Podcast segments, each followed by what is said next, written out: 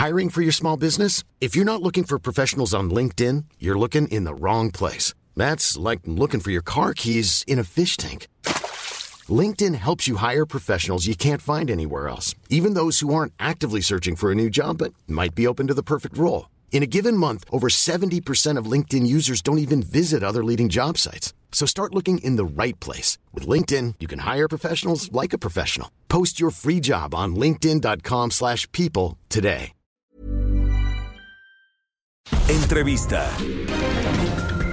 Y se encuentra en la línea telefónica el doctor Víctor Torres. Él es director del Centro Estatal de Vigilancia Epidemiológica y Control de Enfermedades del Estado de México, a quien agradecemos que esté en contacto con nosotros. Doctor Torres, bienvenido, muy buenas tardes.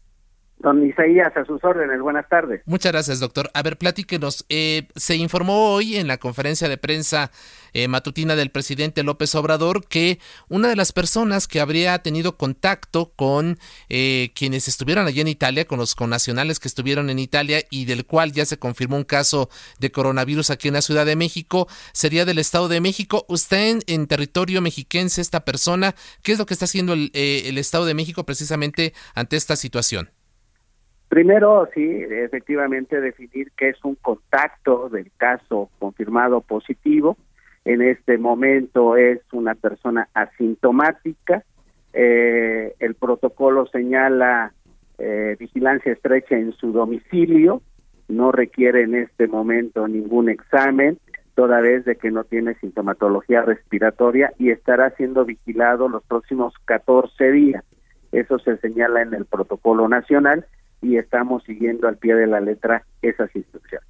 No, eh, doctor, entonces usted nos, nos comenta, esta persona está actualmente en su casa, está siendo estrechamente vigilado y hasta el momento no ha presentado, por fortuna, ningún síntoma que pudiese comprobar eventualmente la posibilidad de que estuviese con este problema.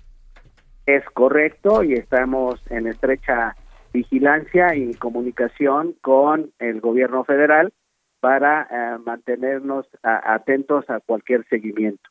Eh, eso es el, el, protocolo y así se mantiene. Así es. Eh, ¿Hay posibilidades de que sea hospitalizado o, o, o, se esperará hasta esos 14 días para eventualmente tomar alguna decisión? No, en cualquier momento puede él desarrollar sintomatología y entonces el protocolo señala una toma de muestra y eventualmente si tiene o no este virus pero en este momento no hay ninguna toma de muestras, se mantiene en estrecha vigilancia eh, y estamos atentos a, a, cualquier comportamiento de esta cadena o de cualquier otra cadena que pudiera ocurrir con fuente en Italia o en cualquiera de los países que en este momento la Organización Mundial de la Salud señala como de transmisión efectiva de este virus. Así es. Doctor, ¿qué pasa con las eh, personas cercanas, con la familia, con quienes han tenido contacto con esta, con esta persona que usted nos comenta hasta el momento está sintomática, pero que eventualmente esté, está bajo vigilancia? ¿También ellos están en esta situación? No, eh, ellos este, no tienen en la familia ninguna sintomatología, se está en una vigilancia estrecha y en contacto diario con, con estas personas. Entonces, hay que mantener la calma, hay que seguir las, los protocolos adecuados y eh, el seguimiento importante de este caso. ¿Por qué 14 días? Porque es el periodo de incubación de este virus señalado en la evidencia científica. Así es. Eh, do, eh, doctor eh, Víctor Torres, eh, platícanos, tengo entendido, si no mal recuerdo, hay otros casos que ya en el Estado de México han sido descartados, si no recuerdo son dos, ¿verdad?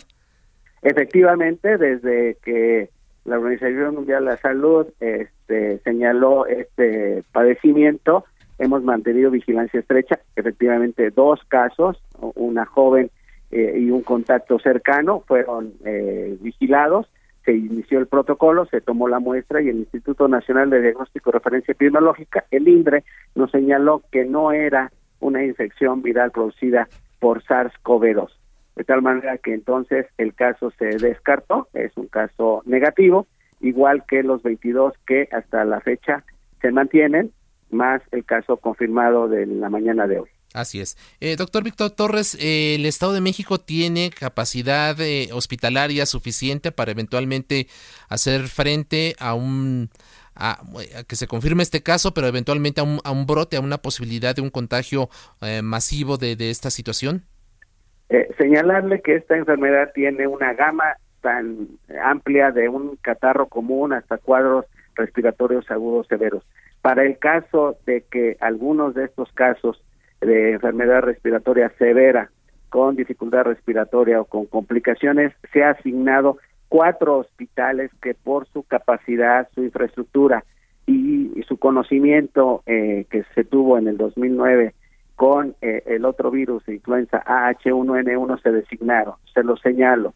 Para el Valle de Toluca, el Centro Médico Adolfo López Mateos y el Hospital para el Niño del Instituto Materno Infantil del Estado de México, igualmente en la ciudad de Toluca. Y para el Valle de, de México, el Centro Médico de Alta Especialidad de Zumpango y el Hospital Regional de Alta Especialidad de Tapaluca, que están eh, ya preparados, eh, revisando todos sus protocolos eh, para en un momento dado de tener algún caso que cumpla la definición de caso y que sea un caso confirmado, se atienda en forma estricta bajo los lineamientos estandarizados que nos ha señalado el gobierno federal.